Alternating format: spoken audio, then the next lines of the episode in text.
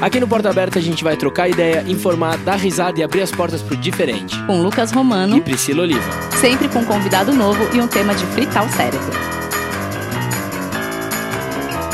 Sejam muito bem-vindos a mais um episódio de Porta Aberta! Olá, Abertinhas e Abertinhos! Como é que vocês estão? Tudo certo? Abertinhos, seguinte, quando é vocês perceberam que vocês estavam sendo manipulados pela internet? Ou vocês ainda não perceberam? Quantas vezes você não chegou a comentar com seus amigos sobre alguma coisa e minuto seguinte você viu uma propaganda sobre isso no seu Instagram, no seu Facebook, sem nem ao menos digitar no campo de busca? Pois é, Brasil. Nessa quarentena, o documentário da Netflix, O Dilema das Redes, caiu na boca do povo e muita gente começou a questionar o mundo virtual e o nosso papel dentro dele. Você já parou para pensar nisso? É isso aí. Para bater um papo com a gente sobre esse assunto, a gente convidou ele, que é empreendedor, músico, comunicador do Tecnoblog e do Meio Beat e podcaster do Tecnocast. Por favor, recebam Thiago Mobilon. Uma salva de palmas. Olá, olá, pessoal. Bem-vindo, Thiago. Obrigado, eu não esperava que você ia falar o currículo completo, porque é músico também. Mas é lógico, ah, olha só.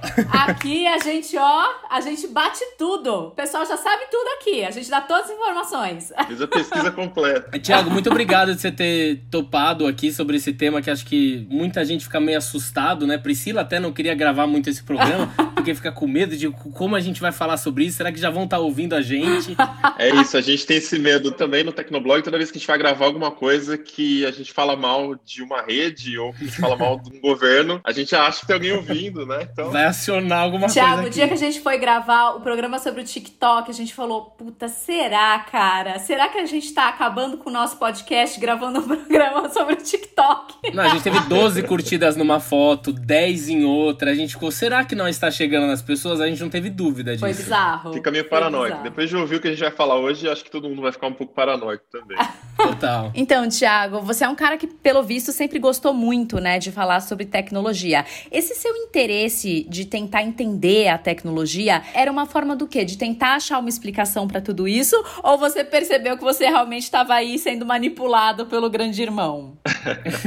Olha, eu comecei a falar sobre tecnologias que muito antes de existir redes sociais até, né? Foi lá em 2004. Já existiu esse mundo, gente. É, a gente tinha, sei lá, Orkut e outras redes mais famosas que a gente não usava no Brasil, né? Tipo MySpace, Friendster, umas coisas assim. Ah, e foi, na verdade, foi muito por causa da tecnologia mais inocente, né? Que era o hardware, o processador mais rápido, não tinha smartphone ainda. Depois começou a uhum. chegar ali uns celulares, celular com tela colorida, ou celular com câmera, que você encaixava a câmera do lado do aparelho, né? Tipo, umas coisas assim naquela época. Sim. Mas eu acho que eu é. comecei é. a ficar mais irritado, talvez, com esse lance de redes sociais por volta de 2012. Que foi o Facebook, né? Exatamente. E aí foi chegando a eleição de 2014, que acho que foi quando explodiu aqui no Brasil hum. a treta política na uhum. internet, né? Então foi ali que eu comecei a ver uhum. que, assim, a, a, tal da mentira contada mil vezes virava verdade, né? Pois é. Desde então vem intensificando essa, essa situação aí. Exatamente. Mas o Orkut era mesmo inocente? Olha... É perto do Zuckerberg era quase uma criança. a rede hoje em dia, ela tem essa, esse algoritmo que acaba te colocando em contato com opiniões que você, você não ouviria na, no dia a dia, sei lá, indo na academia, conversando com o cara da padaria, do açougue, você não tem esse contato com as pessoas. Mas na rede social você tem, porque o algoritmo tenta uhum. te mandar aquilo que impacta mais, aquilo que está fazendo mais sucesso. Então acho que é, é, daí que parte o conflito todo. Né? Uhum. Tiago, você acha que a queda do Orkut foi realmente aquela questão dele começar a denunciar quem entrava na sua conta, quem é, na conta de quem você entrava, e por isso os fakes foram se espalhando? Você acha que foi isso que derrubou o Orkut? Não, eu acho que não. Eu acho que o Orkut, na verdade, ele já estava bem ultrapassado, bem velho, né? Acho que um dos principais fatores do crescimento do Facebook antes do Orkut morrer foi a introdução da timeline. Isso aí foi o que viciou a galera de ficar o dia inteiro acessando a plataforma. Uhum. Ah, enfim, o próprio documentário, né, o Social Dilemma, ele fala sobre isso, é a disputa por atenção. Uhum. Então, nesse ponto de vista, o Orkut nada mais era do que um grande catálogo, que o Facebook também cumpre essa função, né? Sim. Mas o Orkut não tinha um local para você entrar lá e perder horas do seu dia fazendo nada, né? Vendo vídeo, foto, etc. É, eu lembro até que, tipo assim, para você ver uma atualização de foto de uma pessoa, você tinha que entrar no perfil dela, abrir o álbum de fotos e tentar ver qual thumb estava atualizado, para daí entrar e ver o álbum, né? O que tinha de novo Sim. ali. Ah, era tão pré-histórico, né? Que delícia. Era bem diferente. ah, era maravilhoso. Mandar um testemunho para pessoa escrever, não publica! E sempre publicava, sempre publicava, né?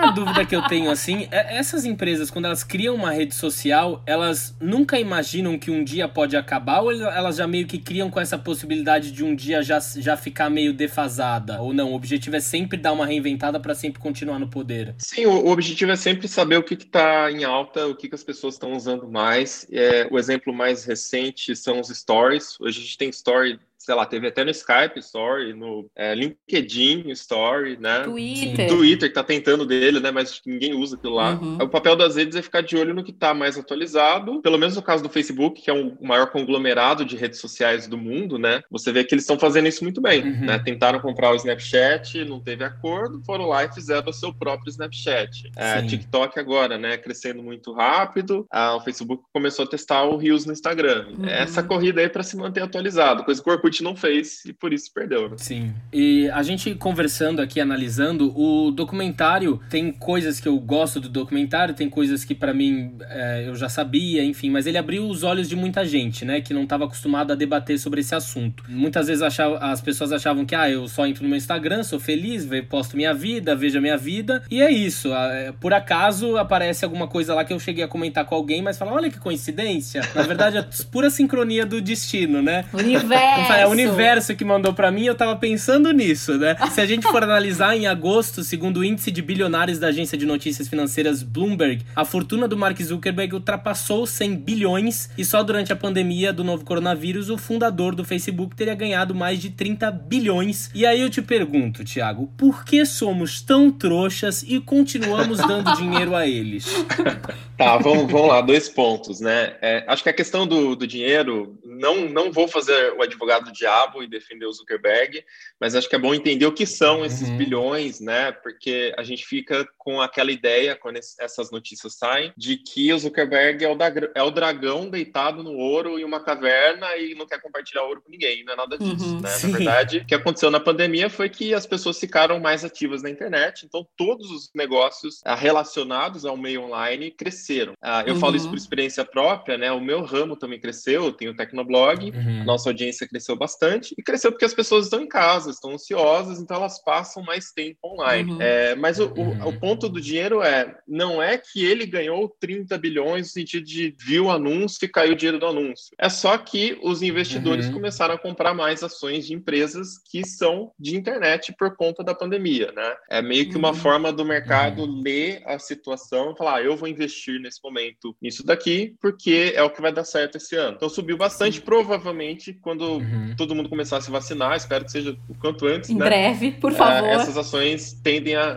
É, elas tendem a desvalorizar um pouquinho também, né? Então, assim, eu gosto de explicar isso porque crescer a ação, baixar a ação é mais ou menos movimento de onda no mar. Ela vai, ela volta todo dia, a gente não tá nem vendo. Mas uhum. quando Sim. a onda vem muito forte, a mídia noticia, mas a onda volta, depois a mídia também acaba não falando nada, porque tem assuntos mais importantes para tratar, né? Uhum. Mas sim, a gente está cada vez mais dependente das redes, né? Se o mercado está lendo que é, as pessoas realmente vão gastar mais tempo na rede social, é uma prova de que está dando certo, né? A gente está realmente lá consumindo mais conteúdo mesmo. É aquilo que a gente discute também quando assiste o documentário, né? A gente quer tentar se livrar disso, mas a gente já está completamente refém disso, não tem como. Eu tenho a minha empresa e o meu produto, eu preciso da internet para divulgar e para as pessoas comprarem. Então como é que eu posso querer me livrar disso que está tão tóxico, sendo que eu necessito disso? Sim, é um ciclo, sim. né? É, eu acho que o, o principal ponto para a gente entender aqui nessa discussão é que é, até alguns tempos, sei lá, alguns anos, a gente tinha empresas de diferentes setores. Então, pegar uma rede de hotéis é uma empresa de hotelaria. E, e, hoje em dia, a economia ela é um pouco diferente. A gente tem empresas, por exemplo, a Airbnb, que atua no ramo de hotelaria, né? Bem uhum, aspas aqui para quem está uhum. só ouvindo a gente. E a gente tem o Uber, que atua também no uhum. ramo de aluguel de automóveis, também mais aspas aqui. Mas, na verdade, se a gente for parar para pensar, essas empresas não são mais empresas desses setores. E o Facebook, o Twitter, o Instagram são os maiores exemplos. Elas são empresas que são praticamente governos, porque chegam no ponto onde você tem tanta fake news, tanta desinformação, é, e o conteúdo é todo produzido pelos usuários, que os problemas que essas redes lidam no dia a dia são problemas de governos, né? uhum. Então, enquanto você teria uma estrutura governamental para você decidir se a gente libera ou não, sei lá, o aborto, ou se você é, libera ou não o casamento de homossexuais, né? Isso são pautas governamentais. De repente, a rede social tem que decidir antes de todo mundo se aquilo é crime ou uhum. não, se aquilo é, é preconceito ou não, se é uma fake news ou não, né? Então, é um papel difícil para você deixar nas mãos de empresas, uhum. né? Sem regulamentação, enfim, se for o caso. Uhum. É, mas esse, esse é um ponto legal para a gente colocar na abertura uhum. da conversa, para a gente entender que não são mais empresas de redes sociais, elas enfrentam problemas de governo já, né? E elas têm tamanhos maiores do que muitos países. É uhum. esse o tamanho do problema que a gente está lidando. Sim. É, tanto que quando trava brigas no Twitter ou alguma coisa assim, eles, as pessoas que estão dentro da rede pedem que a, a rede em si se pronuncie, né? Sim. Tipo, é, você você, vocês não vão fazer nada. Uhum. Olha o que essa moça tá fazendo. Ela tá fazendo apologia ao estupro. Uhum. Vocês têm que banir a conta dela. Então é um statement que a rede social acaba tendo, né? Sim, em alguns casos é mais simples até, né? Se você vê um discurso de ódio, às vezes fica mais fácil. Você vai lá e bloqueia, esconde. Uhum. A gente viu agora nessa eleição uh, várias mudanças foram implementadas em todas as redes, né? O Facebook e Twitter uh, colocaram avisos de que as mensagens do Trump, por exemplo, ele tweetou muita fake news sobre a apuração de votos. Sim. E aí tava sempre lá uma Sim. faixinha do Twitter, só que não foi confirmado. Essa informação talvez não seja real, né? Hum. É um movimento novo que a gente está vendo acontecer com essas redes, que não existia antigamente. Você pega um tema tipo terra plana, cara, tipo, é fácil falar, cara, isso é falso e bloqueia, né? É muito fácil. Hum. Mas existem temas muito mais complexos que é difícil Sim. de falar para a rede resolver, né? Sim. Esse, na minha opinião, é o verdadeiro dilema dessas redes, né? Ter que resolver problemas que nem os governos conseguem conseguem resolver ainda, Sim. né? É, eu até, só fazer um, um parênteses, eu até tava ouvindo falando sobre o Trump, né? Que ele vai perder a questão de presidente dos Estados Unidos, da conta do Twitter dele, e que ele vai ter que começar a tomar um cuidado, porque senão pode ser que ele seja banido do Twitter, porque ele publica exatamente muita coisa que é mentira. E antes ele era o presidente dos Estados Unidos, vai deixar de ser, talvez ele vai passar a ser um usuário normal, vai ser banido da rede. É, e eu costumo muito brincar com os meus amigos também, que agora, hoje, a gente tem o CPF, o RG e o nosso Instagram, né? O Instagram ali, número de seguidores, o selinho de verificação. Eu e Lucas somos atores. Isso é uma coisa que mexe muito na nossa profissão. É, a gente sabe que tem elencos que são formados dependendo do número de seguidor que o ator ou a atriz tem. Aí eu sempre brinco que eu falo que o Zuckerberg manda na minha vida, eu já aceitei isso, não é Deus, é o Zuki. O Zuki manda. E assim, mas eu, eu pessoalmente, não é assim, não é que eu não gostei do, do dilema das redes. É que as pessoas falavam tanto que eu fui assistir achando que seria uma coisa assim muito incrível. Revolucionário, Revolucionário na, vida, na minha, É, eu acho que é, ele tem uma coisa muito maravilhosa de uma tentativa de trazer para grande massa, para muitas pessoas. Eu costumo falar assim, é o documentário para você pegar e falar: "Tia, vem aqui assistir. Pai, vem aqui assistir", para alertar de fato o que acontece, né, quando você vira um usuário de uma rede social. Mas assim, por exemplo, para mim ele não me trouxe grandes novidades. Eu acho que teve uma coisa que me incomodou muito, que foram as dramatizações, que eu achei assim bem horrível, que eu acho que joga contra o documentário, inclusive. Divertidamente. Mas eu achei que eles é. tratam as coisas de uma forma muito simplista, Sim. né? Como se a solução, de repente, fosse todo mundo sair das redes sociais. Além do fato de, claro, a gente ver os bilionários do Vale do Silício fazerem daquela carinha de meu Deus, como eu tô arrependido pelo que eu fiz. que em alguns momentos eu falo, amigo, amigo. Então, é assim, Thiago, eu queria saber a sua visão do documentário. Você que é uma pessoa. Eu não sou uma pessoa da tecnologia, mas para você, se você teve essa sensação de que ele é um documentário que ele trata as coisas de uma forma muito simples. Sim, não, acho que você resumiu bem. Eu até fiquei com medo de que vocês pudessem estar mais envolvidos na dramatização e eu fosse ser o cara que vai estourar a bolha, para ser sincero. Ai, graças a Deus! E eu tava com esse medo. Eu falei, já pensou se ele tá achando que é maravilhoso? Não, e eu aqui que nem sou da tecnologia falando achar bosta.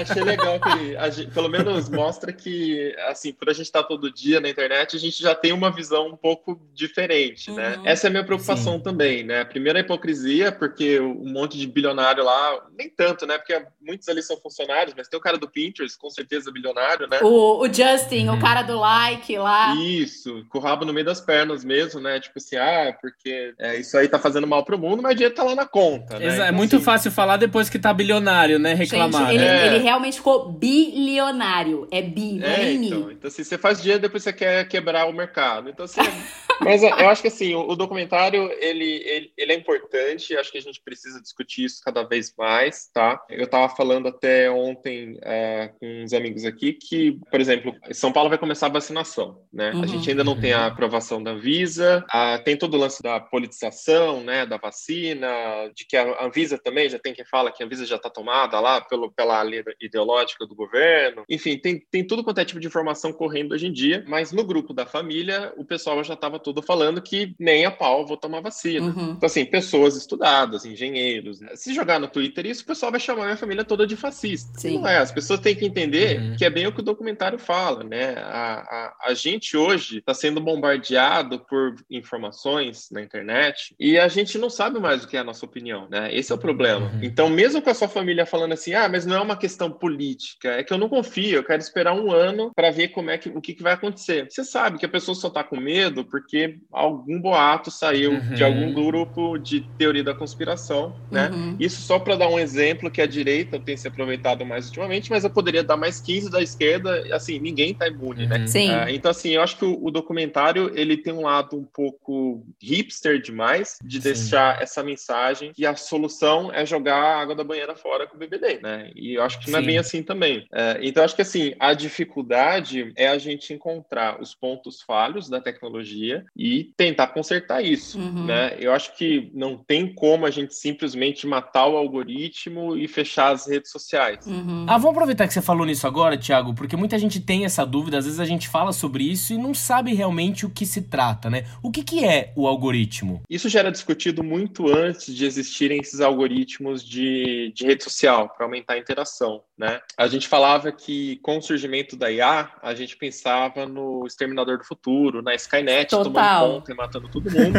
e o documentário meio que coloca a IA como que vai destruir o mundo como sendo a IA do algoritmo, porque ela está manipulando as pessoas, dividindo opiniões, num ponto que pode virar uma guerra civil e de repente o mundo vai acabar numa guerra civil uhum. pela manipulação do algoritmo, né? O algoritmo, só para a gente não demonizar essa entidade, algoritmo, uhum. é, ele nada mais é do que otimização de recursos, otimização de tempo. Uhum. Na época da IA a gente falava o seguinte: se você pegar uma IA e colocar ela para comandar uma fábrica e aí você programa, sei lá, uma fábrica de calçados e aí você programa essa IA para produzir o máximo de calçados possível pelo menor custo possível. Se você não programar direito essa IA, ela pode, em algum momento de sua existência, entender que se ela pegar os funcionários, jogar os funcionários dentro da máquina, arrancar o couro deles para fazer sapato, arrancar o osso para fazer salto, sei lá, é mais barato e vai ser mais eficiente, você vai fazer mais tênis, enfim, e tudo mais. Então esse é o ponto da IA, ela é meio burra, uhum. apesar de uhum. o nome ser inteligência artificial. Então, mais do que falar da IA, a gente tem que falar de quem está programando e como está sendo programado. Uhum. Então, esse é o desafio que eu achei que o, o documentário não deu muita, muita voz. Uhum. no finalzinho, não sei se vocês lembram, mas de relance, o Mark Zuckerberg começa falando que o caminho seria tentar identificar os padrões dos usuários que estão fazendo, é, espalhando desinformação, parará, parará, uhum. e tentar agir aí, bloquear isso aí. E aí o documentário, convenientemente, para não estragar a narrativa, meio que corta o Zuckerberg. E eu acho que valeria a pena a gente ter ouvido, né, também esse, esse lado, porque a dificuldade dificuldade é essa: é como a gente otimiza o algoritmo para que ele não mate o ser humano para fazer Sim. calçados, entendeu? Eu acho que esse é o ponto. Então, no caso da rede social, se as mensagens de fake news, se a política, é, o terraplanismo está se espalhando muito rápido, como a gente vai otimizar esse algoritmo para que uhum. tudo isso que a gente só está identificando agora, né, esse divisionismo, né, seja combatido. Sim. No final das contas, o conteúdo é gerado pelo usuário, tem conteúdo bom e ruim, e o algoritmo só está divulgando divulgando o que gera mais engajamento. E no final das contas, o que está gerando mais engajamento é a revolta. É, então... o que rola muito, na, pelo menos no Instagram, vi de algumas atualizações, é a galera se, se revoltando com os algoritmos, né? Nossa, agora o meu conteúdo não tá chegando para ninguém. Ou então, nossa, agora eu segui a você e agora não sigo mais. que todo mundo bota a culpa no algoritmo. É a culpa dele mesmo? É todas essas questões? Ou o fato de o meu conteúdo não chegar para tantos seguidores meus? Eu não tô postando conteúdo relevante? Ou é uma coisa realmente do algoritmo ali? Eu acho que tem um pouco de tudo. A, a conta, a receita do bolo é grande, são muitos ingredientes, uhum. né? É, eu já falei para um executivo do Facebook uma vez que é, eles estavam mexendo no algoritmo demais, e isso prejudica muito quem produz conteúdo. Uhum. E a resposta deles foi que eles não prejudicam quem produz conteúdo. Na verdade, o que está acontecendo é que tem cada vez mais gente produzindo conteúdo uhum. e tem menos tempo de tela para dividir para mais uhum. gente. Entendi.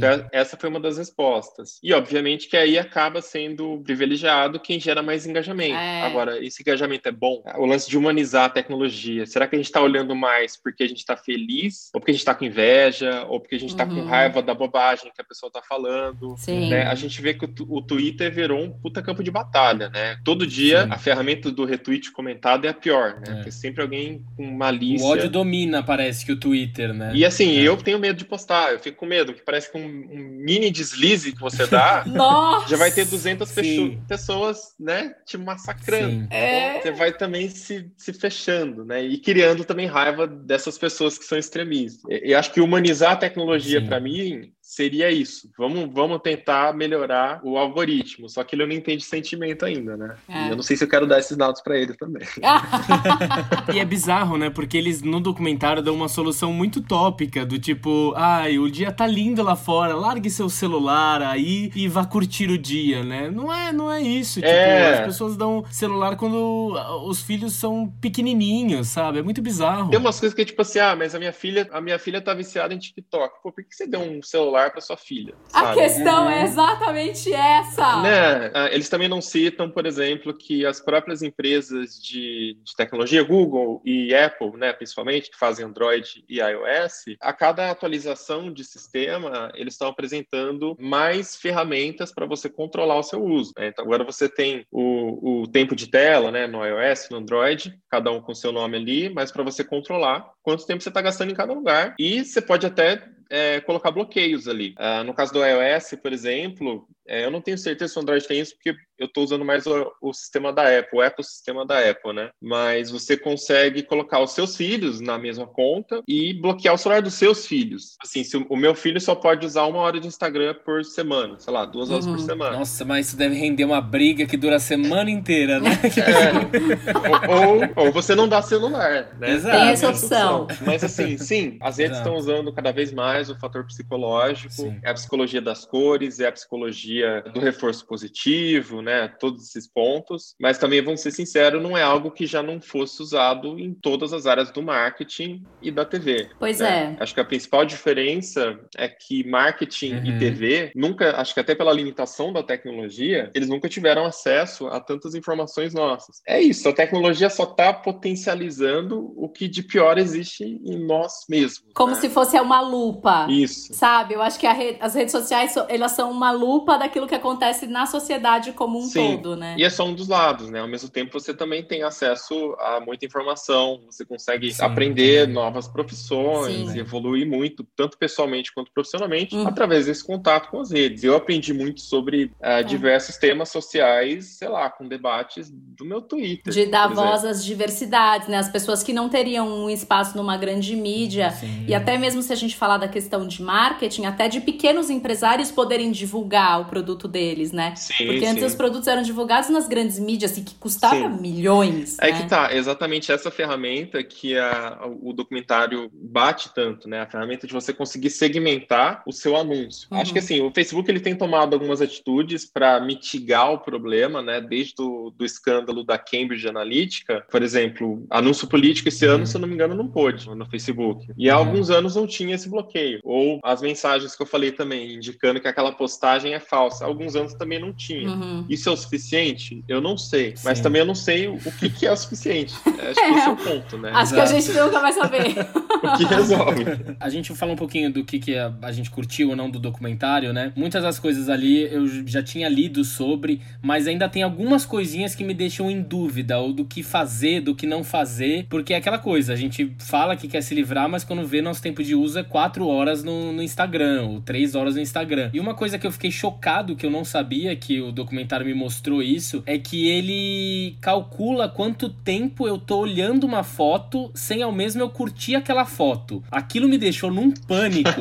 do tipo, eu tô rolando o feed, de repente parei numa foto, sei lá, de um bibelô de ursinho. E tô lá olhando e parei. Ele tá calculando 3 segundos, 5 segundos, 10 segundos. Pra a partir daquilo já me mandar coisas. Esse tempo já, já significa isso, sem ao menos eu falar sobre ou clicar para curtir? Sim, é, é, assim, a gente não tem as confirmações da, de dentro da rede, do engenheiro tal, mas acho que na, na uhum. no documentário, né, acho que tinha algumas pessoas falando que sim. Mas sim, eu tenho certeza também, sempre tive, é, que eles fazem isso. Porque assim, o objetivo da rede é tentar entender o usuário. Eu acho que o Facebook entende o usuário melhor do que ninguém, uhum. porque você, por conta própria, fala para ele quem você é. Você entra lá e preenche seu perfil, qual é meu nome, quem é minha família, quantos anos eu tenho, que filmes eu gosto, é, que lugares eu tô indo, você faz check-in. Então, assim, você dá tudo pro uhum. Facebook. A gente sempre deu tudo pro Facebook. E uma das uhum. métricas uhum. que não seriam mensuráveis sem essa, essa parte de quanto tempo você parou numa foto é essa, né? Porque, assim, quanto tempo às vezes você gasta vendo uma foto que você, sei lá, você viu por inveja, sei lá, ou que você viu porque você ficou com raiva da pessoa e, tipo assim, ah, que ridícula essa pessoa, uhum. o que ela tá fazendo. E aí você não curtiu curtiu. Qualquer um fala que nunca fez Sim. isso é hipócrita. Ah, tá Sim, com certeza. Ah, eu faço.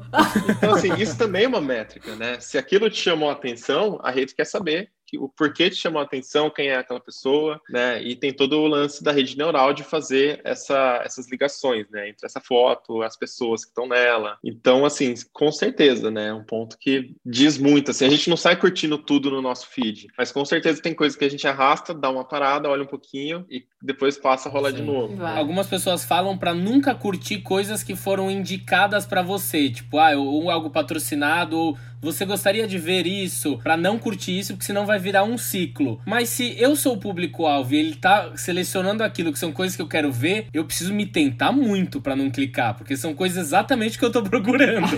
então eu fico, não vou dar o que eles querem, não vou clicar, não vou clicar.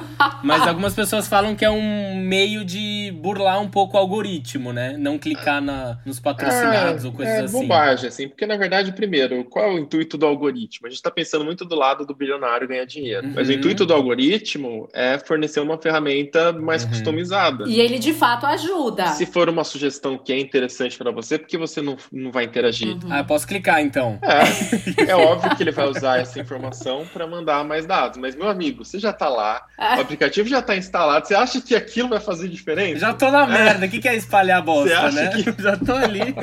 Não faz diferença, assim. No máximo Sim. ele vai te mandar um anúncio por alguns dias e depois ele para se você não clicar, sabe? Uma coisa Sim. assim. Não, o que para mim foi mais bizarro é, eu tava num avião, o meu chapéu de palha quebrou, tive uma discussão com a aeromoça, porque ela queria que eu colocasse o chapéu em cima. Eu falei, não, moça, vai estragar, vai estragar. Ela, não, tem que estar em cima. Eu levo no colo, não, tem que ser no bagageiro. Cheguei na, no destino, ele tava todo estraçalhado, eu comentei isso. Eu abri o Instagram, chapéu de palha, tantos reais.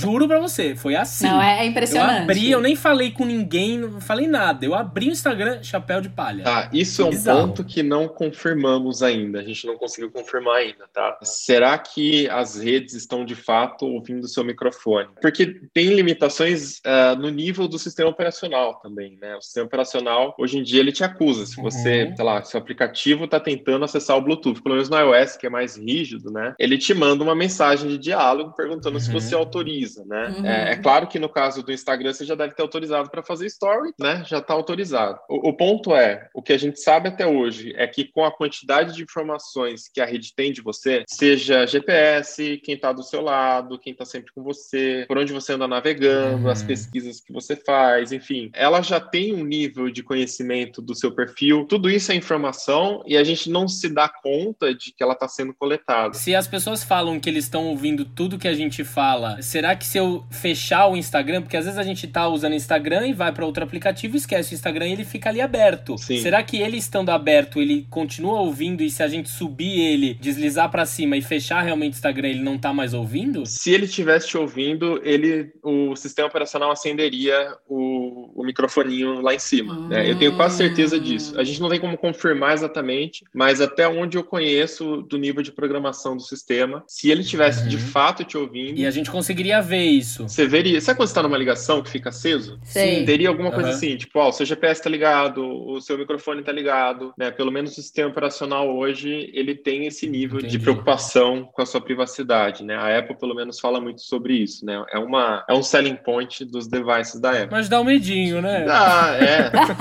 não, é, é por isso que eu tô falando, eu não tenho como afirmar com 100% de certeza, porque eu também não sei quais métodos Sim. estão disponíveis, quais APIs, né, estão disponíveis pro pro Facebook, uhum. mas eu tenho a impressão de que isso é um pouco mais de viagem nossa e de paranoia nossa, uh, e que eles sabem isso porque tem outras formas de saber, tem, tem outras informações sendo coletadas. Entendi. Bom, então eu já vou emendar numa outra aqui que todo mundo jura que é verdade. Eu não sei, por via das dúvidas, eu faço, que é cobrir a câmera, né? Eu também. Tá aqui cobrir minha fita isolante na câmera aqui, ó. Que é acoplada no laptop. Tem a questão das TVs também, que durante um tempo muitas pessoas falaram que eles conseguiam ver e tal. Isso é real, Thiago? Isso existe mesmo? E aí, acho que faz, não sei quanto tempo faz aí que eu acho que o Zuki tirou uma foto, que aí ele, do, e apareceu o computador dele, tava a câmera e o microfone, os dois, Tapados, todo mundo, é. nossa, se ele está fazendo isso. Você poderia explicar pra gente, Thiago? Sim, existe. Isso aí é uma, é uma coisa que não é nova, tá? Assim, eu lembro a 2008, provavelmente, eu postei uma matéria no Tecnoblog de um técnico de informática que foi preso porque ele instalava na, no computador das meninas um, um softwarezinho e aí a menina levava o notebook para casa, ele conseguia acessar a câmera remotamente. Hum. Na época, na verdade, acho que a câmera tirava fotos e enviava para um servidor, né? Porque não tinha a conexão que a gente tem hoje. Uhum. Então, assim, isso não é novo, existe há bastante tempo. Uhum. Mas aí, quando ele faz isso, a câmerazinha acende do laptop ou não? Você não consegue depende, ver? Depende, acho que depende do laptop, né? Depende da forma que o hardware foi uhum. montado ali, se a energia passa pelo LED para daí alimentar a câmera, para alimentar a câmera o LED acende, né? Mas depende do laptop, eu não, não, conseguiria dizer de forma genérica. Eu sei que existem é, laptops específicos e é, esses softwares específicos que você consegue ligar câmera sem ligar a lâmpada, sem ligar o LED da, da webcam. Porque seria uma ajuda já, né? De uma certa forma, saber isso. Eu saí do banho, tá apagado, aí eu percebi que a luzinha fez tim, aí eu já sei que talvez alguém pode estar me observando. Sim, então, né? mas aí que tá. Eu acho que são softwares maliciosos, né? Acho não, são softwares maliciosos. Não, isso não vai ter embutido em um software tipo um Google Chrome da vida, uhum. né? Tanta gente usa, tem muita fiscalização, é, isso seria descoberto muito facilmente e pegaria muito mal pro Google, óbvio, Sim. né? Então, assim, eu não acho que em software softwares comuns, né, softwares populares, esses grandes, tenha esse nível. Uhum. Né? O sistema avisa quando ele está tentando usar. Sim. Mas você pode estar tá no seu computador com um vírus, né, para simplificar aí, que está coletando seus dados. Pode ter sim. Agora, no caso das TVs, a, a Priscila perguntou, né? Aí uhum. é um caso diferente, porque realmente uhum. a própria fabricante, se eu não me engano, foi Sony. Não foi a LG? Não lembro. Pra mim, eu tinha na cabeça que era Samsung, enfim. É, teve uma que falou explicitamente: não conversem sobre coisas importantes perto da TV. Porque sim, a TV tava ouvindo, uh, mas de novo, é algoritmo, não é que tem alguém lá, tipo assim, ó, oh, o cara falou tal coisa. Vamos ah, é isso que coisa. se passa na minha cabeça. Falou mal da cunhada. É isso que se passa na minha cabeça. É assim, imagine a quantidade massiva de dados que está sendo coletada e processada para daí tentar fazer alguma coisa. Não significa que está certo, está muito uhum. errado isso, né? Mas só para a gente entender também o que está acontecendo. Agora, isso já aconteceu também com o algoritmo de reconhecimento de fala do Facebook Messenger. É, isso aconteceu há alguns anos. Você mandava a mensagem de voz e aí, para transcrever essa mensagem, o algoritmo ouvia o que você falou uhum. e transcrevia. Uhum. E aí tinha um departamento de validação, porque entre inteligência artificial, você tem um algoritmo e você tem alguém treinando o algoritmo. Então, aleatoriamente, uhum. eles pegavam algumas mensagens de voz que foram trocadas no Facebook e alguém ia de fato lá ouvir e corrigir as palavras uhum. para o algoritmo e aprendendo as diferentes pronúncias e tal. Ah, é, então, isso entendi. aconteceu com o Facebook há alguns anos, sim. Isso é preocupante. Acho que isso leva um pouco para minha próxima pergunta, que é uma coisa que eu fiquei muito encucado agora e muitas pessoas não se preocupam com isso. As entrelinhas, né? A gente vai baixar o aplicativo, vai baixar qualquer coisa, é automático, aceito aceito. Aceito e a gente não acaba lendo o que, que tá nas entrelinhas, né? Eu fui uh, outro dia baixar um teclado que eu achei super legal a ideia, não lembro qual que é a empresa que fez, eu não sei se foi a Vivo ou se foi o Itaú, eu não lembro direito, que era um teclado antirracista. Então você baixava o teclado deles e conforme você escrevia ali alguma coisa, se fosse uma palavra racista, ele te corrigia, explicava de onde vinha aquela palavra e você podia apagar e fazer de uma outra forma. Achei super bacana a ideia e fui lá, baixei o aplicativo e na hora de selecionar nas configurações o outro teclado aparece uma mensagem dizendo assim: Nós vamos ter acesso a todas as suas conversas e todas as suas mensagens trocadas. Aí isso me, já me bateu um pânico. Eu falei: Bom, vou mandar uma senha para alguém, eu vou falar alguma coisa para alguém, eles já vão ter acesso a tudo. Instalei? Não instalei. E aí fiquei com esse medo do tipo: hoje em dia, tudo que mandam pra gente já é de acesso livre, a gente tem como não fazer mais isso, a gente já tá num buraco que só aceita e vai. É, não tem muito como fugir disso, né? Porque se você vai digitar no teclado, esse teclado vai ter que mandar a sua palavra para a nuvem, para daí a nuvem uhum. te atualizar se aquela palavra é ou não racista, no caso específico desse teclado, né? Eu, eu acho que a base de dados não vai Sim. estar no aplicativo, assim como a sua assistente de voz, né? Quando você fala com a Alexa até o modelo 3, a mensagem vai para a nuvem, ela uhum. processa na nuvem e depois volta. É, eu acho que a única que não faz isso uhum. é a Siri, que ela tem uma preocupação maior em, em privacidade, então o próprio iPhone tem um processador para fazer né, neural language e tal, é, Google também vai para a nuvem, né, o assistente do Google. Então, assim, em tudo que a gente faz hoje, a, a gente está numa fase da tecnologia que é a tecnologia inteligente, né, é a tecnologia customizada, direcionada. Então, em tudo que a gente faz, uhum. vai ter algum nível de processamento para tentar te entender e tentar te proporcionar uma customização maior. É, né? Seus dados não vão estar mais privados, né? A gente não tem mais privacidade de nada que a gente for instalar hoje em dia, de uma certa forma, né? É difícil, bem difícil. Até navegação na internet está sendo rastreado. Cada vez mais a gente vê surgindo aí um, sei lá, um navegador que bloqueia cookies, é, um aplicativo de e-mails que não uhum. salva os seus e-mails, né? A Apple acho que costuma bater mais nesse ponto. Mas o resultado disso é que você também tem uma experiência pior, né? Por exemplo, eu não sei se vocês usam o Google Photos ou o Fotos da Apple. Qual que vocês usam? Nossa! Repete que eu não entendi nada. Eu nem sei, amor. qual, qual aplicativo de fotos que vocês usam para guardar as fotos de vocês? Ah, eu uso o OneDrive. Ah, vocês não usam o aplicativo do, do smartphone, da, da ah, Apple? Ah, eu uso aquele, aquele eu uso... que tem a foto ali, o câmera. Isso, é.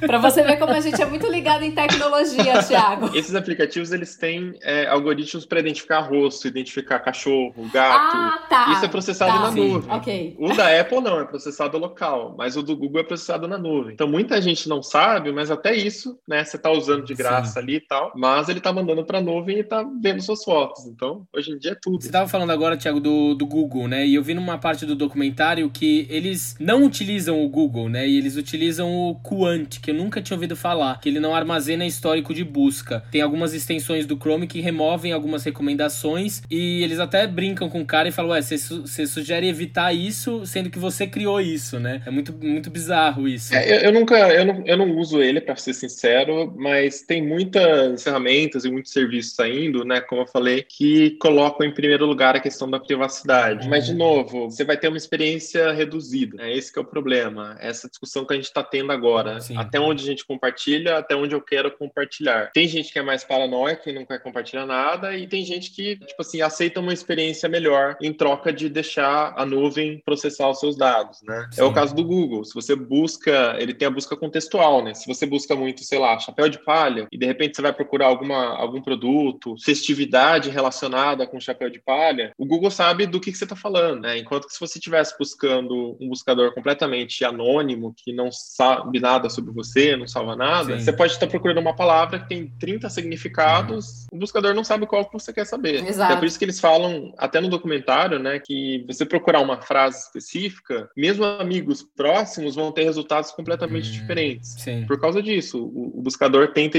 entender quem é você, o que você gosta, o que você buscou antes, para te dar mais Sim. contexto, né, te dar um, uma experiência melhor A ali. questão é tentar ser otimista, né? Por mais que tudo Total. seja um buraco.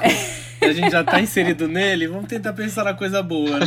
Bom, gente, em setembro agora entrou em vigor aqui no Brasil a Lei Geral de Proteção de Dados. Ela tinha sido aprovada em 2018, mas estava, né, aquela coisa de vai entrar em vigor, não vai entrar em vigor. Entrou agora e até surpreendeu porque foi no meio da pandemia, né? Que ela é para resguardar informações privadas. Tiago, você pode explicar um pouquinho melhor para os nossos ouvintes o que é essa Lei de Proteção de Dados, como ela funciona, se você acha que ela vai realmente funcionar? Sim, eu acho que sim. Eu acho que a lei é, ela é muito boa, ela é avançada, né? E a principal premissa dessa lei é conscientizar o usuário e dar o poder para o usuário de decidir uhum. se ele quer ou não que aquilo aconteça, né? Então isso entra naquilo que a gente falou de não jogar água da banheira com o bebê dentro. Uhum. É, esses algoritmos, uhum. como eu falei, eles podem ser muito bons, mas o principal problema é que a gente não sabe o que está sendo coletado, como está sendo usado, como aquela informação está sendo tratada, e a lei ela vem de uma forma que ela obriga que empresas atuantes no Brasil, essa lei na verdade ela foi baseada na GDPR europeia, então assim uhum. é, é, bom porque o que vale para cá basicamente é quase igual ao que vale lá. Então a, a, rede social vai ter que elas implementam coisas já para o mundo todo, né? Para todos os lugares que aprovaram leis similares. Então basicamente a gente está vendo muito pop-up de confirmação em tudo que a gente faz hoje, né? Até para acessar um site, hoje tudo tem um pop-up de você deseja é, aceitar os termos de uso para a gente colocar cookie no, no, seu celular, no seu, no seu computador, né? É, então acho que a premissa principal da lei é essa. Uh, eu acho que no começo ela está um pouco burra ainda, se me permitem a, a expressão, porque uhum. não faz sentido todo site te perguntar isso o tempo todo. Na verdade, a, a gente regrediu um pouquinho na experiência do usuário, né? A gente poderia ter opções embutidas, por exemplo, no navegador. Uhum. Tá. Né? O, navegador o navegador te pergunta o que você quer compartilhar. E se for alguma coisa a mais do que aquilo, aí sim ele te pergunta: olha, esse site aqui também quer saber seu Bluetooth. Você quer compartilhar o Bluetooth com ele? E você fala que não, né? Sei lá, nem que fosse uh, nível baixo, médio e alto de uhum. Restrição de, de quais dados eu posso compartilhar, né? Mas a lei, ela resguarda o direito do consumidor, do usuário. Ótimo. Pelo bem e pelo mal, ela inverte um pouquinho o ônus da prova. Né? Isso gera uma certa insegurança uhum. jurídica para todas as empresas, né? Porque a partir de agora, o usuário pode chegar e falar assim: o Facebook estava acessando a minha webcam. E aí o ônus da prova passa a ser do Facebook, de quem está se defendendo, e não de quem está acusando. Né? Ah, né? Ele que vai entendi. provar se isso é real ou não, é isso? Sim, porque assim, agora todo mundo tem que guardar Sim. mais dados para poder se defender juridicamente e ter uma janela de alguns anos que esses, esses dados precisam ficar armazenados. Uhum. Sei lá, lá, o cara chegar e falar assim: ah, há tantos anos o Tecnoblog estava acessando meu, meu Bluetooth sem eu permitir. Entendi. Eu vou ter que ter de alguma forma armazenado alguma informação daquele cara para provar: olha, tá aqui, não, eu não estava fazendo isso. Uhum. Né? Então, um desafio tecnológico também, em alguns casos, você conseguir provar inocente. E a partir de agora, a gente tem que pedir autorização para tudo, né? Isso é ótimo, porque se você não pedir você usar, uhum. você toma um processo e você perde na hora. E assim, a, a multa é a multa é pesada. Sim. Sim. Mas a lei, de uma certa forma, ela me resguarda nesse sentido. Se eu me sentir ameaçado em algum momento, eu posso acionar essa lei, né? Sim, se você achar que algum site, algum aplicativo usou de forma indevida um dado que você não deu autorização, uhum. você pode sim entrar com um processo, aí esse site, esse aplicativo Legal. vai ter que se defender, vai ter que falar, vai ter que provar que não, no celular do Lucas a gente não mexeu, não fez nada. Né? Como hum. empresa, todo mundo tem que se proteger, tem que é, respeitar os dados do usuário e deixar bem claro para o usuário. Eu acho que o ponto é esse. Assim, se isso melhora o serviço, acho que a gente tem que dar a opção para o uhum. usuário e aí o usuário vai falar: ah, Sim, tudo bem, eu aceito uhum. que você saiba minha idade, quem eu sou, em troca de uma busca mais personalizada. Eu ah, aceito. Ah, muito bom. Fica mais fácil para todo mundo. Sim. Sim. Eu tava aqui pensando, né, depois de tudo que a gente conversou, sobre algumas possibilidades, né? O documentário, enfim, ele é meio tópico nesse sentido, né? Ele dá algumas sugestões, algumas dicas, é, mas ainda assim fica num campo meio, meio vago, né? E muitos deles que estão dando a entrevista, eles falam, olha, não tem como se livrar disso, é só se a gente tiver um milagre, né? E o milagre seria todos nos unirmos e irmos contra o algoritmo ou contra alguma coisa mas acho que a gente pode pensar em algumas coisas pequenas, talvez, que afetem o nosso dia a dia, né? Alguns deles sugeriram colocar o tempo de uso do aplicativo, você não passar tanto tempo da sua vida dependente daquilo que acaba desencadeando depressão, ansiedade. E aí alguns deles falaram: olha, uma regrinha que eu tenho num determinado horário, antes de dormir meia hora, eu desligo tudo e deixo tudo fora do meu quarto, ou permitir as redes sociais para os meus filhos somente na adolescência, a partir dos 16 anos, não entregar nada para eles antes disso isso, porque a pré-adolescência já é complicada, eu vou querer complicar mais a vida dos meus filhos com o celular, né? Você tem alguma dica, Thiago, que as pessoas poderiam fazer ou alguma, alguma sacadinha, tipo, pô, isso, isso que se você tiver esse cuidado já é interessante, assim, para você não ficar tão exposto, ou alguma coisa para talvez a gente combater o grande irmão? Eu acho que é muito difícil a gente tentar se controlar, né? O, próprio documentário mostra o caso do, do garoto que, na encenação, uhum. né, ele combina com a mãe dele de ficar uma semana sem mexer no celular e ele não consegue ficar três dias, né, ele acaba mexendo. Uhum. É, o documentário exagera, né, que o celular manda a notificação de que a ex-namorada dele tá namorando outro cara. Não, não, não funciona assim, tá? Não é bem assim, né?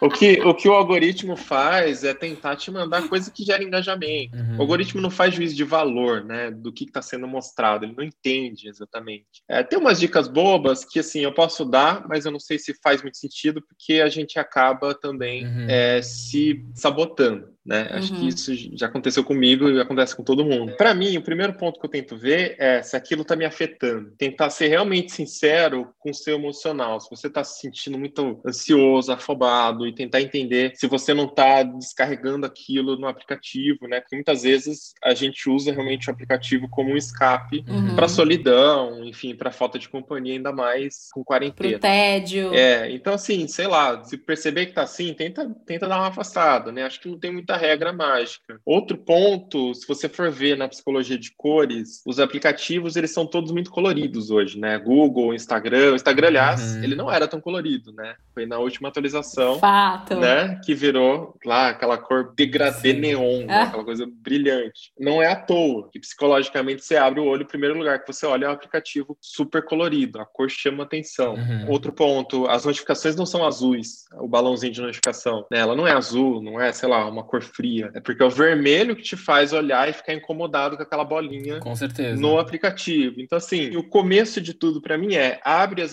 as configurações de notificação, desabilita absolutamente tudo que não for essencial. Uhum. Isso é o que eu faço. Já faço isso também. É, eu não gosto de nada apitando. Então, assim, a tecnologia só vai Sim. te controlar se você permitir que o aplicativo controle o seu sistema operacional, né? uhum. né? Então, é, ali é a sua barreira. Desativa a notificação, deixa ativado só a notificação de quem você acha mais importante importante, é, ou de mensagem direta para você, né? Eu faço isso, por exemplo, desativo tudo, só deixo mensagem direta ativada. Eu acho que esse é o primeiro caminho. Eu me pego usando muito pouco, assim, redes sociais, para ser bem sincero. Mas você tem todas? Tenho, tenho. Acho que só, só TikTok que também não engajei. Eu tenho ah, instalado. você não dança no TikTok, tenho. Thiago. Não dá, eu não já tenho. Acredito. Eu já tenho cabelo branco, não tem como. Não, né? mas aqui, ó, os três aqui, o TikTok não pegou, não. Não dá, é.